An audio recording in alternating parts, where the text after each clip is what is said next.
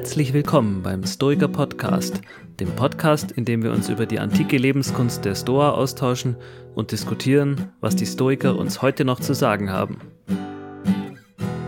Für weitere Informationen besucht uns unter www.stoikerpodcast.de. Dort findet ihr alle Folgen im Überblick mit zugehörigen Show Notes sowie Buchempfehlungen. Falls ihr Fragen und Anregungen habt, schickt diese gerne an mail@stoikerpodcast.de. In diesem dritten und letzten Teil der Hörerfragen widmen wir uns weiteren Fragen, die ihr an uns geschickt habt. Okay, dann gehen wir weiter zur nächsten Frage. Auch eine, sehr interessante Frage. Ich muss gleich vorab schicken, ich habe darauf keine befriedigende Antwort gefunden. Warum hat das Wort stoisch heute eine so andere, fast schon falsche bzw. unpräzise Bedeutung im Sprachgebrauch? Also ich weiß nicht, ob ihr da ähm, irgendwas beisteuern könnt. Ich habe bloß irgendwie gefunden in der Stanford Enzyklopädie der Philosophie steht eben drin, äh, dass das Wort ähm, eben heute ein bisschen ja. misleading ist. Ja. Und ähm, viel mehr habe ich ehrlich gesagt gar nicht gefunden. Ja, also misleading insofern, als dass es einseitig ist. Und das lässt sich eben genau. auch durch andere Wörterbücher, glaube ich, noch ein bisschen hm. ähm, verfestigen. Also wenn man in den Duden schaut, dann findet man unter stoisch so viel wie unerschütterlich, gleichmütig und gelassen. Mhm. Und jetzt im englischen Sprachraum eine ähnliche Version ist der Merriam-Webster, äh, das Lexikon. Mhm. Und da meint man, ähm, dass eine, eine stoische Haltung sich dadurch auszeichnet, not affected by or showing passion or feeling especially firmly restraining response to pain or distress. Und mhm. jetzt mal unabhängig davon, ob da diese letzte Formulierung wirklich zutrifft, äh, zeigen diese Formulierungen, wenn man den Duden auch damit dazu nimmt, dass insbesondere auf die Tugend der Selbstbeherrschung und des Mutes sehr stark fokussiert. Mhm. Weil Stoiker sind halt die Leute, die genau. aushalten genau. äh, und wissen, dass sie diejenigen Dinge, die sie nicht kontrollieren können, einfach akzeptieren sollten.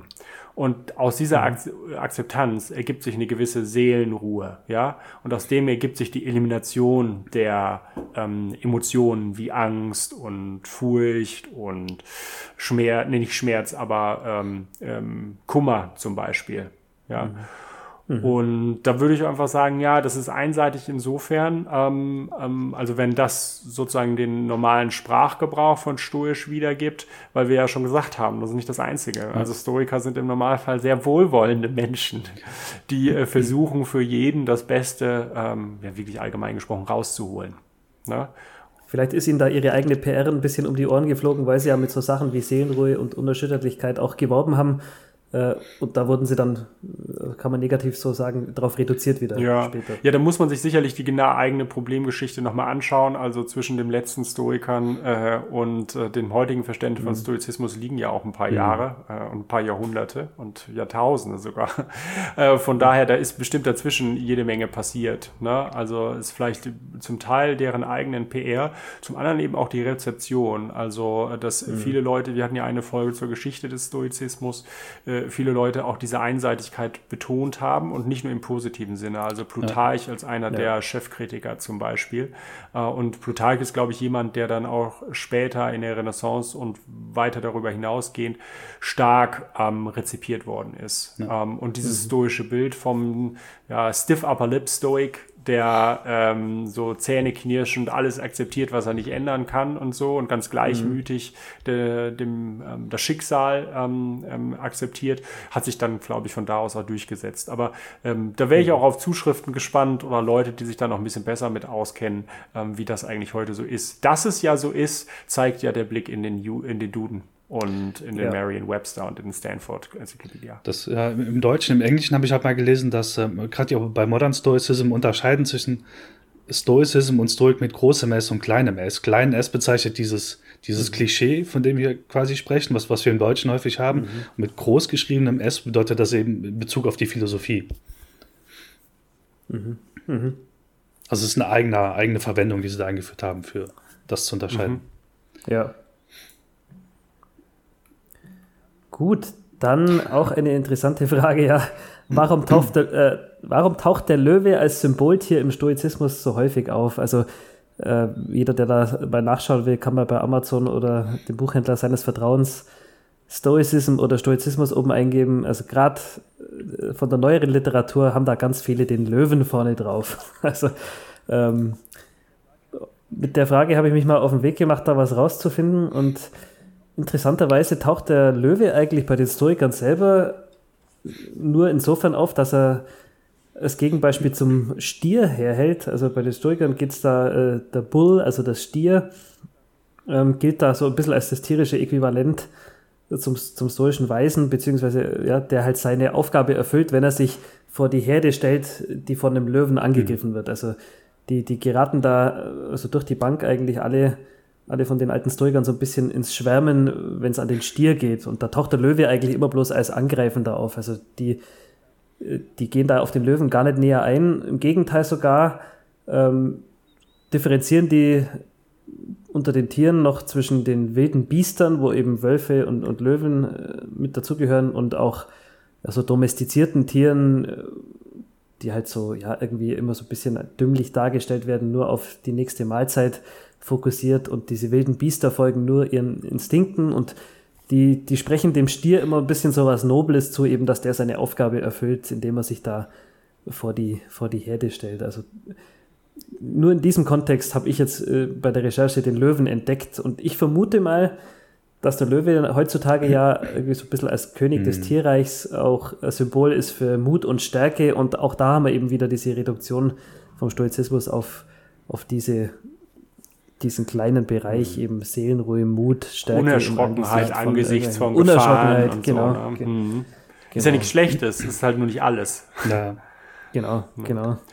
Ja, aber da auch die, die herzliche Einladung. Danke, dass du dich das genau angeschaut hast, Tobi. Ne? Ähm, dann die herzliche Einladung an alle Hörer äh, und äh, ähm, Zuschauer, dass sie sich da auch nochmal schlau machen und wenn sie was finden, dann uns nochmal gerne zuschicken. Dann können wir das in den nächsten QAs aufnehmen. Ich habe ich hab auch vielleicht mhm. noch eine kleine mh, hm, wohl, wohlwollende Ergänzungen an der Stelle oder wo, wie man wohlwollender auf den, auf den, ähm, auf den Löwen im Kontext Stoizismus blicken kann, ohne dass äh, das rein zu einseitig wird. Also ein anderes Wort für Mut, wofür auch dieser Löwe steht, ist Courage. Courage aus dem französischen Cour, irgendwas mit Herz. Und jetzt gibt es ja ein altdeutsches Wort Löwenherz. Und jemand, der ein Löwenherz hat, mhm. ist jemand, ist immer noch eine mutige Person. Also wenn ich jetzt äh, sehe diesen Löwen als ein, eine Person, die Löwenherz hat, als Symbol dafür, bin ich vielleicht wieder ein bisschen näher bei dieser Beherztheit und äh, die, die äh, ein Tick, zumindest für mich, ein Tick anders wirkt als der reine Mut. Äh, diese Beherztheit ist irgendwas mhm. von innen heraus, mhm. okay, dafür stehe ich, das ist richtig, das mache ich jetzt. Mhm. Da kommt ein bisschen mehr. Mhm. Ja. Schön, ja. Gut, dann haben wir noch praktische Fragen hinten raus. Äh, die sind auch ganz spannend. Zum Beispiel Dauerstress und Lärm. Ähm, ich bin im Dauerstress wegen Straßenlärm vor meiner Wohnung, trotz geschlossenem Fenster. Ähm, ja, wie gehe ich damit um? Wie würde der Stoiker darauf reagieren? Auch gute Frage ja. für alle äh, Leute, die in Großstädten wohnen. Ja, müssen wir ein bisschen aufdröseln, ne? Dieses ähm, Dauerstress und, und Lärm. Also mir kam da auch erstmal die, diese Propatea äh, in den Sinn. Also, ähm, weil man das kaum beeinflussen kann, dass der Straßenlärm irgendwas mit einem macht, zum Teil. Das heißt, ich habe zwar diesen, diesen Aspekt zu gucken, okay, was, was ist mit dem Propatea und mich dafür zumindest äh, die zu akzeptieren und nicht zu verurteilen, ich bin irgendwie äh, schlecht oder, oder fühle mich gestresst dadurch. Mhm. Ähm, dass ich sie eben habe. Also ne, das ist wie, ähm, mhm. wie der Stoiker, der auf dem Schiff während äh, eines Sturms dann auch bleich wird vor Angst, was als körperliche, mhm. reine körperliche Reaktion um die Ecke kommt, anstatt als äh, Zustimmung dafür, dass es tatsächlich für ihn nach seiner Philosophie eine Gefahr mhm. ist.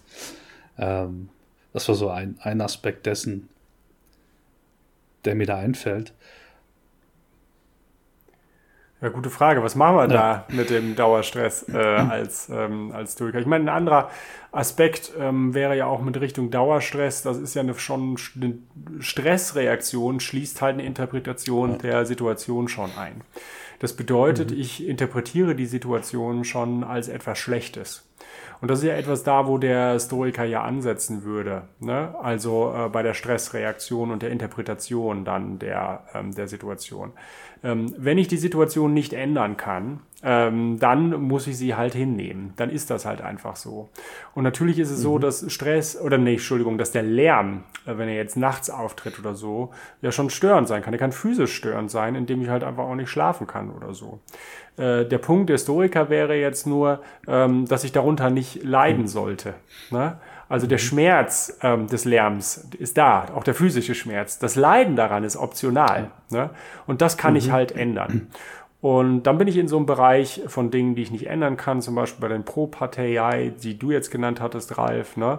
Ähm, was mache ich jetzt äh, damit, wenn ähm, diese, also wenn das, mein Leiden nicht da ist, aber der Schmerz ist immer noch da am, am Lärm? Mhm. Dann gibt es ja zwei Möglichkeiten. Äh, die eine Möglichkeit, ich ertrage das, äh, weil ich das halt nicht ändern kann. Die andere ist, äh, ich versuche irgendwie diesen Lärm zu reduzieren. Hm, genau. Ja.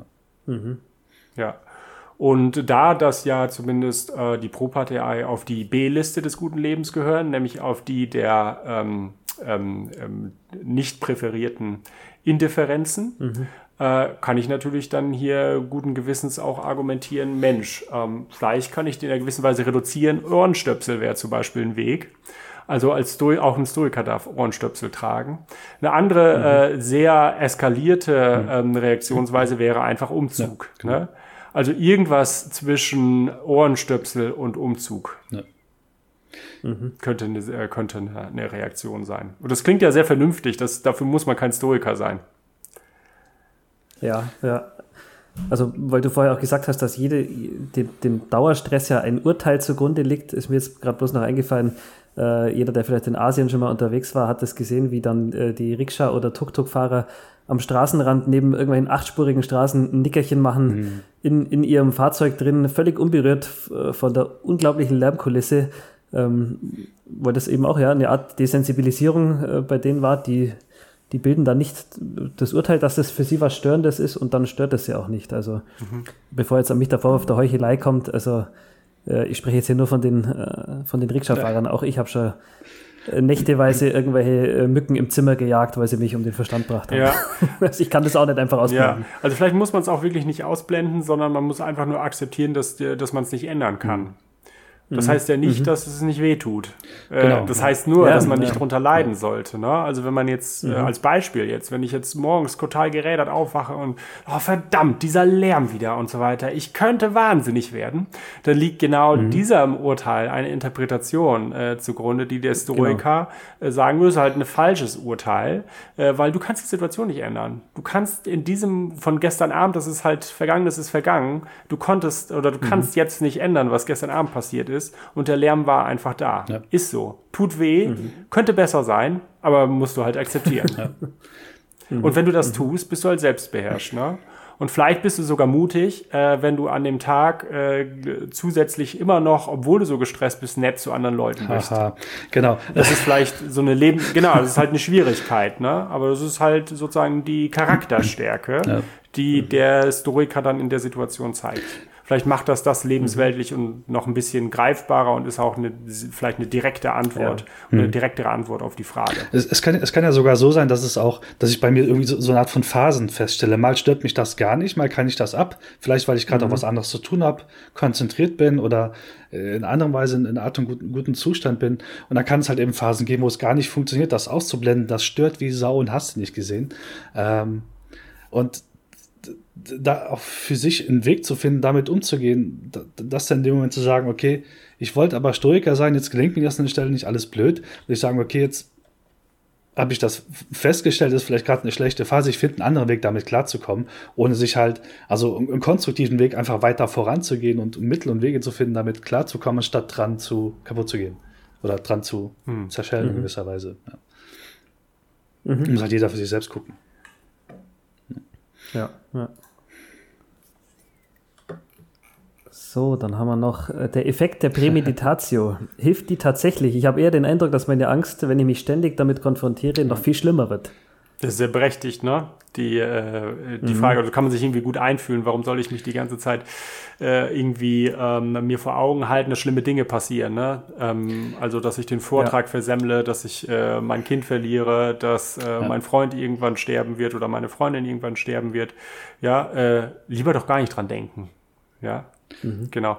Und der Eindruck könnte ja sein, umso mehr ich daran denke, umso stärker wird der Schmerz. Ne? Mhm. Mhm. Ja. Ja, was sind eure Gedanken dazu? Also, das, das eine ist, das ist ja nicht die ganze Prämeditatio. Also die Prämeditatio endet ja im Prinzip damit oder sollte mit dem Bild enden, wie ich genau das halt erfolgreich gemeistert habe. Das heißt, äh, mhm. das ist ja nur 50 Prozent der Aufgabe, würde ich jetzt äh, ganz frech behaupten. Ähm, also sie muss eben damit, oder ich sollte am Ende der Prämeditatio das Bild im Kopf haben, dass wenn das eintritt, ich so reagiere und die, die Situation gemeistert ist. Ähm, mhm. Und ansonsten, klar, dieses Thema, sich damit zu desensibilisieren, das ist, da muss man sich ranwagen. Das ist wie kalt duschen. Also, mhm. ja. Ja, es ja, ist vielleicht nicht. Ich sehe es eigentlich auch so wie. Ja. Es ist nicht unsere ursprüngliche Reaktion auf negative Emotionen. Ja. Also, wenn wir Angst haben oder wenn wir Kummer haben oder wenn wir leiden, also irgendetwas nicht so gut finden oder Angst haben, dass in der Zukunft etwas nicht so Gutes, zumindest nach unserer Interpretation nach, passiert, mhm. äh, dann versuchen wir das halt zu vermeiden. Also, indem wir das Gefühl unterdrücken oder indem wir meinetwegen einfach die Flucht an, an, antreten. Genau. Ne? Also das, ja. das ist so eine natürliche Herangehensweise. Und äh, weil das so ist und weil das so eine Standard-Herangehensweise ist, könnte man ja denken, wenn ich die halt ändere, das macht es halt alles noch viel schlimmer, weil äh, die äh, sehr standardmäßige Reaktion der, der Prämeditatio wäre, die unkonventionelle Reaktion der Prämeditatio wäre die, sagt, ja, müssen wir halt die Angst ins Auge sehen, metaphorisch gesprochen. Mhm. Also sich wirklich mhm. mal damit konfrontieren und so. Ne? Und wenn man sich aber anguckt und, und sich jetzt fragt, na ja, also macht's das die Sache noch viel, viel schlimmer? Da kann man die Antwort sehr klar geben, nämlich nein. Das ist, ist nicht so. Genau. Und das liegt auch ein bisschen daran, da muss man, glaube ich, so ein bisschen Psychoedukation betreiben und sagen, wofür haben, gibt es eigentlich sowas wie Angst oder worum äh, gibt es eigentlich so etwas wie Kummer oder sowas. Ne? Das sind natürlich unsere bestimmten Interpretationen, die wir haben, aber wir können uns das auch wieder metaphorisch gesprochen ein bisschen wie Wecker vorstellen. Wenn wir halt unsere Angst ganz, ganz lange ignorieren, dann was passiert dann? Ich drücke auf Snooze und es wird immer lauter. Irgendwann. Ne? Mhm. So. Und der Wecker hört natürlich dann auf, wenn ich ihn registriere. Ja, da ist ein Wecker mhm. und erstmal draufhaue. Und dieses Registrieren und draufhauen ist nichts anderes, ähm, übertragen jetzt auf unseren Fall, als sich tatsächlich die Angst mal durchfühlen. Manchmal sagt man auch irgendwie in der, in der Psychologie, wir müssen diese negativen Emotionen einmal spüren. Ein reinigendes Gewitter zum Beispiel, ein Ehestreit oder ähnliches. Da hat man dann irgendwann ein Gefühl, sein Ärger beispielsweise dem Leid zugrunde liegt, mal gefühlt. Und dann merkt man, ja. nach dem reinigenden Gewitter ist es weg. Da habe ich mich endlich mal mhm. ausgesprochen mhm. oder irgendwie sowas, ja. Äh, und das, das sind, glaube ich, ist ein wichtiges Element, was wir in der Prämeditatio auch haben. Einfach mal konfrontieren äh, mit diesen Dingen. Und das muss ja nicht gleich immer das Schwierigste ja. sein. Also äh, muss nicht gleich die Stufe ja. 9 sein äh, auf der Intensitätsskala. Es reicht ja auch erstmal mit kleinen Dingen irgendwie anzufangen. Ja, ich glaube auch, äh, Angst an sich ist ja häufig ganz was Unspezifisches. Also ähm, so ein Gefühl des Untergangs oder sowas, ähm, wenn man sich vor was Unlösbarem gestellt äh, sieht. Und ich glaube, dass diese Prämeditatio da einfach ein gutes Werkzeug ist, um, um dann eben auch herauszufinden, dass das nicht das Ende ist, also weder von der Welt noch mein persönliches Ende, wenn ich den Vortrag morgen irgendwie versemmel ähm, oder den wichtigen Geschäftstermin oder was auch immer. Also das, ähm, wie du es so schön gesagt hast, eben nicht diese Vermeidungsstrategien, sondern einfach mal äh, ins Auge schauen, einfach mal durchspielen und dann sehen, na okay, äh, dann ist es halt so, aber davon geht die Welt auch nicht unter. Also mhm. Also ich glaube, dass das dann schon äh, wirklich ein gutes Werkzeug man könnte ist. Es, und, äh, man könnte mhm. das auch vielleicht mit jemand anders zusammen machen, um einfach zu sagen, okay, ich mache das jetzt mal, hilf mir mal, was würdest du in der Situation vielleicht machen, wenn es dann doch wirklich sehr äh, überfordernd wird, weil dann irgendwie gewisse mhm. Bereiche halt nicht mehr da sind, um klar denken, wenn es wirklich krass wird. Ähm, oder wenn es wirklich ein sehr herausforderndes äh, Problem ist, vor dem man da steht, um einfach zu fragen, okay, ich merke jetzt das und das, was würdest du tun? Was würdest du mir empfehlen, was ich tun mhm. sollte? Du bist vielleicht auch jemand, der ein bisschen Idee hat von der stoischen Philosophie und dann mhm. einfach zusammen irgendwas zu arbeiten, könnte auch da funktionieren als Partnerarbeit. Mhm. Mhm. Mhm. Ja, kurz noch zur Erklärung, warum das so gut funktioniert. Das ist halt eine umgedrehte hedonische Adaption. Also jeder kennt ja äh, diesen schönen mhm. Effekt, ne? Also dass man sich irgendwie ganz gut fühlt, wenn man auf einmal in so einen Kaufrausch äh, verfällt oder so, ne? Äh, das kann man natürlich jetzt irgendwie werten und wir sprechen, glaube ich, am Ende noch darum, ob Stoiker shoppen gehen und so. Aber äh, der Punkt hier ist ja erstmal, dass man, wenn man vielleicht bestimmte Dinge kauft und geht nach Hause, dann fühlt man sich irgendwie gut oder so. Ne? Und jetzt merkt man, okay, das ist echt ein tolles Gefühl, mache ich es morgen nochmal und den Tag danach nochmal und so. Und dann merkt man, mhm. hm, das hat nicht mehr die gleiche Effekte. Das hat, da hat man sich also an die positiven Gefühle und die Verursachung dieser positiven Gefühle durch den, durch das Kaufen von Gegenständen, mhm. da hat man sich dran adaptiert. Man hat sich gewöhnt, ne, würde man sagen. Ja, und ja. diese Art von Gewöhnung an positive Emotionen findet eben auch im Negativen statt. Ne? Also wenn mhm. ich dann ähm, ähm, fünfmal durchgemacht habe und mir vorgestellt habe, dass was Schreckliches passiert, zum Beispiel, dass ich meinen Vortrag irgendwo versemmle, ja, dann ist das, wenn ich das rate, beim sechsten Mal gar nicht mehr so schlimm. Ne? Und dann merke ich, wenn ich auf mhm. einmal vor den Leuten stehe, weißt du, wenn ich das jetzt versemmle, komme ich auch mit klar. Ne? Dann merke ich, dass ich gewissen ja. bisschen gelassener bin. Natürlich führt das nicht zur Passivität mhm. und so, haben wir schon drüber gesprochen und so, aber es führt zu einer Reduktion von negativen äh, Gefühlen durch Gewöhnung. Also umge Stichwort umgedrehte hedonische Adaption. Ja, ja. Schön. Ne? Ja. Schön, ja. Dann hangeln wir uns weiter äh, zur nächsten Frage. Darf der Stoiker positiv ausrasten? Zum Beispiel auf der Tanzfläche geht ein äh, Stoiker ins Moshpit bei Rock am Ring? Nein, nur bei Rock im Park. Auch eine schöne Frage. Was würde Seneca tun? Oha. Ich könnte, könntest du dir den vorstellen? Bei Rock am Ring vorne? Irgendwie nett, nee. Hm. Ja, woher kommt das? Das ist ja die, die entscheidende Frage, ne? Ja, ist, hm, ich weiß es nicht. Also es gibt ja Menschen, nur rein aus reiner Beobachtung, bei denen fängt automatisch das Tanzbein an, sich zu bewegen, wenn Musik kommt. Okay, also da habe ich jetzt nicht, aber ich mhm. kenne andere Menschen, das ist voll okay an der Stelle, finde ich. ja. Ja. ja, vielleicht ein ganz kleines Memento. Also für die Stoiker gehört ja die Tugend äh, der Weisheit dazu. Und die Tugend der Weisheit impliziert eine bestimmte Form der Reflexion auf die eigenen Motive. Das heißt, der Stoiker, mhm. der guckt sich eigentlich selber immer in den Kopf. Ne? Also ja. der guckt sich von oben an. Ne? Also so eine Metakognition mhm. würde man in der, in der Psychologie sagen. Äh, oder selbst, der kann sich gut selbst beobachten. Der ist äh, etwas mhm. esoterischer mhm. formuliert, sehr achtsam mhm. gegenüber seinen mentalen Zuständen. Und diese Achtsamkeit scheint zumindest in ekstatischen ähm, Rock am Ring Moshpits äh, ich war jetzt noch nicht in so vielen, aber äh, zumindest äh, meine ähm, ja, äh, n gleich 2 äh, Beobachtungen oder so, äh, die legen nahe, dass die Leute nicht alle sehr, sehr aufmerksam waren, sondern die haben sich, wie man so sagt, gehen lassen. Ne? Ne? Mhm. Und ich glaube, das ist eine Form von, wir hatten es beim, im, im Kontext des Flow-Erlebnisses ja auch schon, mhm. äh, die Stoiker nicht so viel abgewinnen können, weil da sozusagen die Metakognition auf die eigenen Zustände fehlt. Mhm. Sich selber ja. vergessen wollen, ist ja auch da ein bisschen der Grund, wieso man dann vielleicht dass sich, sich gehen lässt, einfach damit man sich selbst und die Zeit da mal vergisst und, und eben in einen ganz anderen gedanklichen Zustand. Der Epikureer würde sich in den Moshpit schmeißen, oder? Aber sowas von. ja, vielleicht. Ja. Also vielleicht äh, geht es ja gar nicht so sehr, also ich meine, um das Verhalten an ja. sich, sondern die Motive, die man innerhalb dieses Verhaltens ja. hat. Mhm. Also natürlich kann der Stoiker im Moschput stehen. Äh, er muss sich immer nur jeder Sekunde klar sein, was seine Motive sind, wenn er jemand anderen rammt. Und vor allen Dingen müssen die äh, Motive dann eben auch stoisch sein. Also es müssen selbstbeherrscht mhm. sein, sie müssen mutig sein. Mutig kann mutig auf jeden geht, Fall, vermutlich. Mutig, mutig geht. Aber gerecht, da wird es ja irgendwie schon schwierig. Ne? Also was bringt es der Welt, wenn man in einem Moshpit steht? Da muss man vielleicht schon relativ mhm. lange überlegen. Aber vielleicht geht das auch. Ich will ähm, da jetzt auch nicht so lange drum herum äh, reden, aber der, der Punkt ist, natürlich geht das mit dem Moshpit. Äh, das muss halt nur tugendhaft dann sein. Und mit Blick auf die Weisheit hatte ich ja gerade gesagt, Selbstaufmerksamkeit auf die eigenen Gefühle. Be aware of the flow. Ja. ja? Und genau. das ist ja interessanterweise das, was die meisten Leute reizt, ja. glaube ich, äh, an solchen Veranstaltungen. Also sich selbst vergessen ja. für einen Zeitraum und so, ne? Genau. Und genau. ekstatisch leben, anarchisch leben und so. Ja?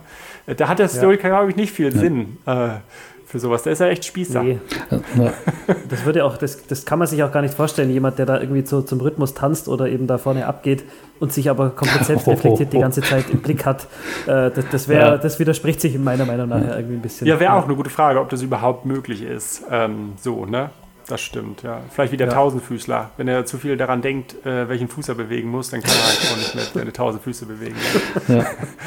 ja, so ein bisschen so. Ich glaube, es gibt vielleicht, wir sind ja jetzt irgendwie so einen positiven Vibe und versuchen das irgendwie sehr mhm. positiv mhm. irgendwie zu fassen. Vielleicht kann man äh, das noch so, so retten, dass man sagt, äh, wir sind ja alle Prokoptons. Und von Zeit zu Zeit ein bisschen Ekstase ist echt gut, um wieder danach auf ja. den Pfad der Vernunft zurückzukehren. Und das ist ja auch mhm. etwas, was dann viele Leute, wie gesagt, ich war hier und da auch auf so einer Veranstaltung schon mal. Ja, äh, N ist wirklich nicht sehr groß, aber ich war schon mal da. Und viele die Leute, die man dort, dort trifft, haben genau dieses Bedürfnis. Mhm. Ne? Also ich habe sehr mhm. stark eingeengten, strukturierten, organisierten Beruf und so und bin eingezwängt in bestimmten Lebenslagen. Und das ist jetzt sozusagen mein anarchisches Wochenende. Ja, da habe ich genau. äh, Karneval, da ist frei. Ne? So, und danach gehe ich wieder zurück. Ne? Das heißt, das kann halt ein sehr stark motivationsfördernder Faktor sein, um nachher wieder äh, tugendhaft zu sein. Das kann man vielleicht, das instrumentell wertvoll. Ne? Also der stoische Weise braucht das nicht, aber äh, vielleicht brauchen äh, wir Normalsterblichen das äh, von Zeit zu Zeit. Die Moshpit-Therapie. ja, genau. Machen wir auch mal einen Podcast drüber. Ja. Finde ich ein, ein wohl, eine wohlwollende Verbindung, ja. Das ist schön. Ja. Genau. Okay, dann ähm, die finale Frage heute. Schöne Schlussfrage auch. Ähm, darf ich als Stoiker shoppen gehen oder shoppen allgemein? Denke, da ist auch das Online-Shopping mit inbegriffen. Also da geht es vermutlich um, um diesen, um diesen Rausch, äh, oder diese, Markus hat es vorher schon angesprochen, diese guten ja. Gefühle, die man hat, wenn man irgendwas kauft. Oh, schön, brauche ich nicht, nehme ich mit, würde der Stoiker nicht machen. Ne? So, oh, schön, brauche ich nicht, lege ich weg, wäre wahrscheinlich wieder durch. Aber das Shoppen ist halt eben, oh, schön, ja. könnte ich mal gebrauchen, nehme ich mit, ist wahrscheinlich Shoppen. Ne? okay. Genau. Ja, das steht ja hier auch in Anführungszeichen. Das heißt, das konnotiert ja irgendwas. Das ist nicht nur kaufen, sondern ja. das ist eine Form von mhm. Erlebnis. Stimmt. Also manche praktizieren mhm. das ja irgendwie als Erlebnis und gehen dann irgendwie mit vielen Leuten zusammen oder so, äh, gehen ja, shoppen halt. Ne? Wieder was Neues. Da geht es auch gar nicht so sehr, dass man was Neues hat, sondern dann geht es vielleicht eher um das Erlebnis, sich irgendwie gut fühlen in Gemeinschaft und so. Und auch mhm. da ist ja, glaube ich, die ähnliche Antwort des Stoikers wieder wie ähnlich wie beim Moshpit. Es geht gar nicht so sehr, dass dieses Verhalten so schlecht ist. Also es geht nicht um die Handlung an sich, sondern es geht halt um die Motive und die Gründe, mit denen mhm. man das tut. Und in der Situation, um welche Motive man da eigentlich anwendet. Wenn ich shoppen gehe mit einer Freundin oder einem Freund und möglicherweise dieses Shopping-Erlebnis nutze, um mit denen über ihre Probleme zu reden oder äh, in irgendeiner mhm. Weise denen helfe, ein gutes Leben zu führen oder wie, wie auch immer, ja, mhm. und den Ratschläge gebe oder so oder äh, die mir helfen, mhm. Ratschläge zu geben, dann ist das ja erstmal was sehr Positives. Da geht es ja gar nicht so sehr um was kaufen oder davon geht es auch nicht um das positive Gefühl danach mhm. oder mhm. so, sondern das Motiv ist halt auch ein ganz anderes. Ne? Und wir mhm. können ja auch shoppen äh, äh, oder Dinge kaufen, die du nachhaltig sind und das die Welt zu einem besseren Ort machen. Also ja, ja. man muss da, glaube ich, wirklich sehr kleinteilig differenzieren, ähm, wie ein Stoiker war. Aber der Knüller und die Pointe wäre, guck auf die Motive, die du hast. Also du kannst das tun, was mhm. man was man tut, wenn man shoppt oder in den, in den Moshpit geht, aber muss halt gucken, was geht innerlich in dir vor, so im Prinzip. Ne? Also es ist jetzt nicht mhm. dieses, ich will mhm. diesen Kaufrausch erleben oder sowas, sondern es ist, okay, ich will hier vernünftigen Beitrag leisten im Endeffekt für was auch immer. Ja. Mhm. Mhm. Schön. Ja, ja, ich meine, man kann sich ja auch trainieren. Also ich selber merke, merke das immer wieder, dass mir am Anfang eines, also ich gehe halt immer nicht gerne einkaufen, aber wenn ich dann einkaufen gehe, mhm. äh, dann ist mir das am Anfang erst mal relativ unangenehm, weil ich sozusagen irgendwie sehe, wie Leute da hinterherlaufen und alle ganz fröhlich sind mhm. und Sachen rauskramen und so. Das ist mir so fern, als wäre man sozusagen so ein Alien in so einer Shopping Mall oder so. Man wird ja. aber nach einer Zeit so da reingezogen und dann merkt man in sich selber auch einen gewissen Drang, oh Gott, dieses super Angebot gibt es ja wirklich nur heute. ne? Und ja. das ist wirklich dann auch eine Szenerie, wo es jetzt nicht nur um die Tugend der Gerechtigkeit geht, also Stichwort Motive anderen helfen, sondern auch Selbstbeherrschung mit Blick auf die eigenen Motive. Mhm. Ne? Und auch mutig mhm. darüber zu stehen. Also sich nicht von diesen Impulsen, die der Stoiker niedrig nennen ja. würde, hinreißen zu lassen. Das heißt, die Charakterstärke ja. besteht eben darin, genau das auszuhalten und sich nicht äh, von diesem ähm, ja, von diesen Impulsen muss ich haben, brauche ich nicht, äh, ne? Äh, und dann kaufen mhm. und dann äh, hinreißen zu lassen. Ja. ja. die Fragen sind ja auch äh, in sich ein bisschen verwandt. Mhm. Weil der Black Friday, äh, der kann ja ruckzuck mal zum Moshpit werden. Echt? Oh Gott, ja. Das stimmt. ja, krass. Ja, das stimmt. Jetzt haben wir tatsächlich ja, alle Fragen durch, ne? Ja, haben wir die, die Lage der Stoiker bis hierhin oder des, auch der stoisch Interessierten hinreichend erörtert, hoffentlich. Ähm, sind die ein oder anderen Fragesteller da schlau draus geworden aus dem, was, was wir gesagt haben. Und an der Stelle möchte ich nochmal die, die Zuhörer und Zuschauer ermutigen, also immer her mit den Fragen. Ähm, wir haben da große Freude dran, uns im Vorfeld damit zu befassen und, und da auch auf diesem Wege mit euch zu interagieren. Also hat mir sehr viel Spaß gemacht, die Folge. Und ähm, ich freue mich drauf, wenn wir, wenn wir dann die nächsten Fragen durchkauen. Ja, sehr gerne. Also, macht's, macht's gut. gut. Ciao, ciao. Ciao.